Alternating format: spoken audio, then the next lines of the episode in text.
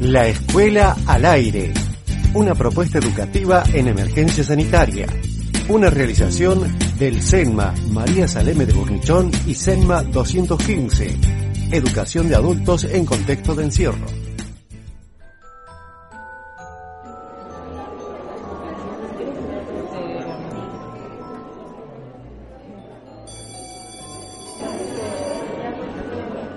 Bienvenidos a todos. Vamos a izar la bandera, nos vamos acercando, por favor. Esto es la escuela al aire. Los invitamos a pasar a las aulas.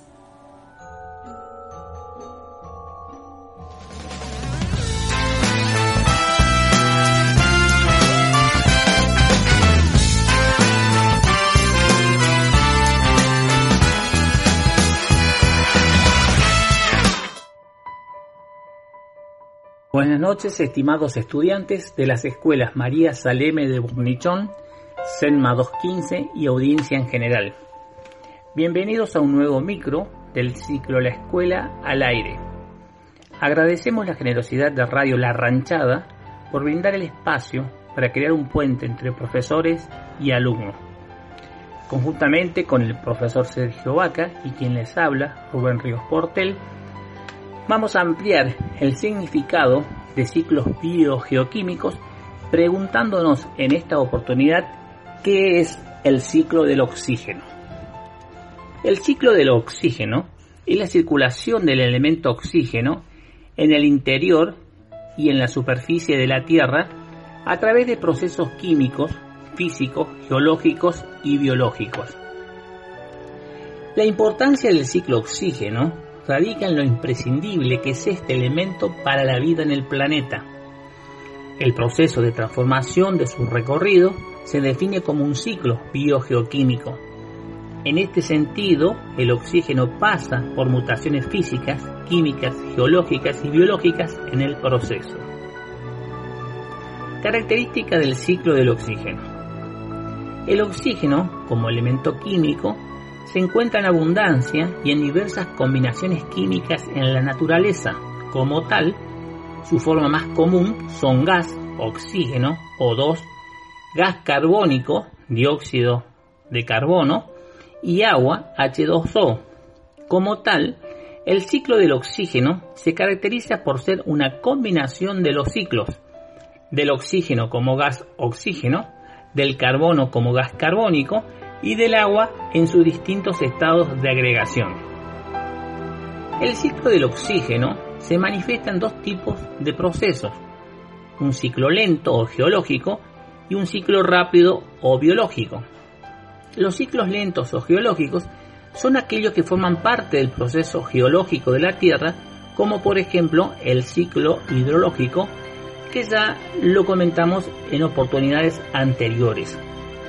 El ciclo hidrológico es el recorrido que hacen dos moléculas de oxígeno junto con una molécula de hidrógeno por la superficie y el interior de la Tierra a través de las etapas de evaporación, condensación, precipitación, infiltración y escorrentía. Por otro lado, los ciclos rápidos o biológicos son aquellos que constituyen parte de los procesos biológicos de los seres vivos.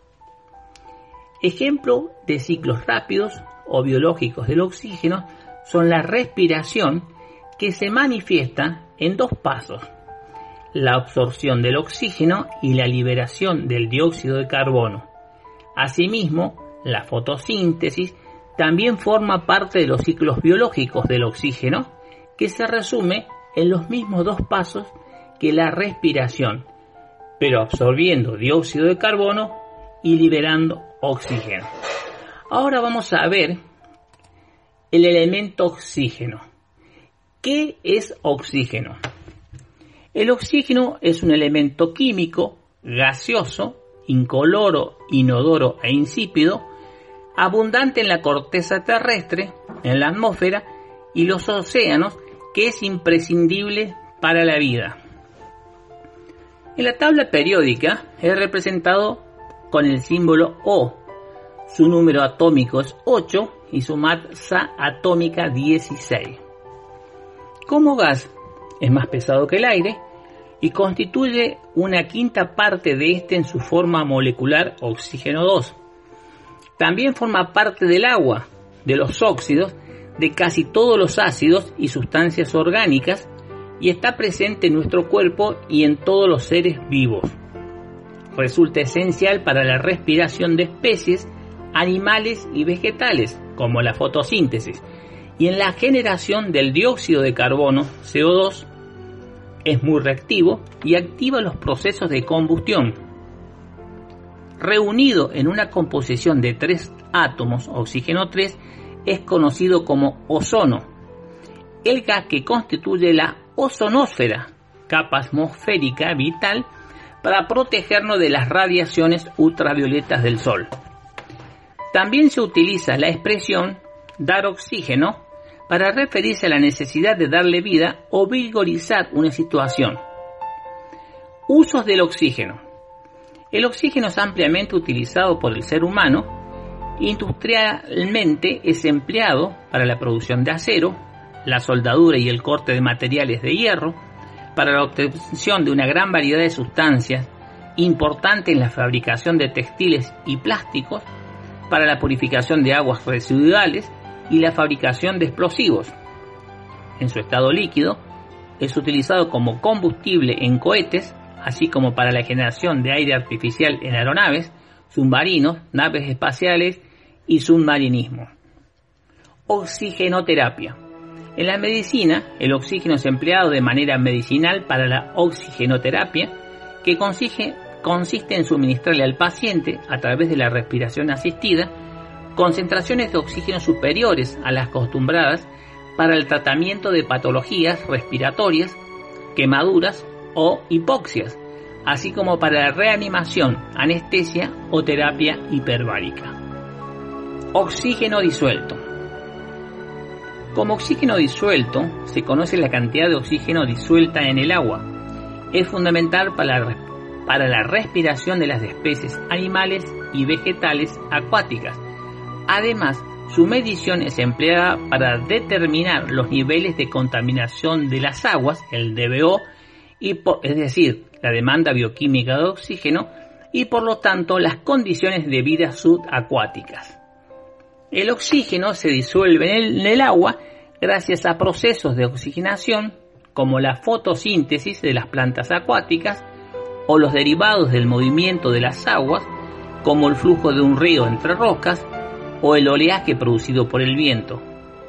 Los factores que influyen en la concentración de oxígeno disuelto en el agua son la presión atmosférica, niveles de salinidad en el agua, temperatura, flujo de la corriente, presencia de plantas acuáticas, materia orgánica en descomposición y actividad humana. Este es un pequeño resumen del elemento oxígeno. En próximas entradas radiales ampliaremos las definiciones sobre los otros ciclos biogeoquímicos, pues estos nos permiten comprender la conexión y movimiento entre los elementos vivos y los no vivos con el fin de que la energía fluya a través de los ecosistemas.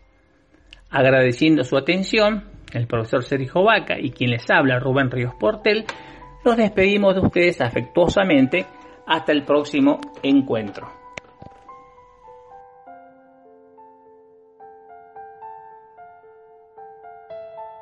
Hola, buenas noches. Somos los coordinadores del SENMA Burnichón y SENMA 215 y en esta ocasión queremos hacerles llegar un gran saludo a todos nuestros alumnos y alumnas que nos escuchan a través de la radio.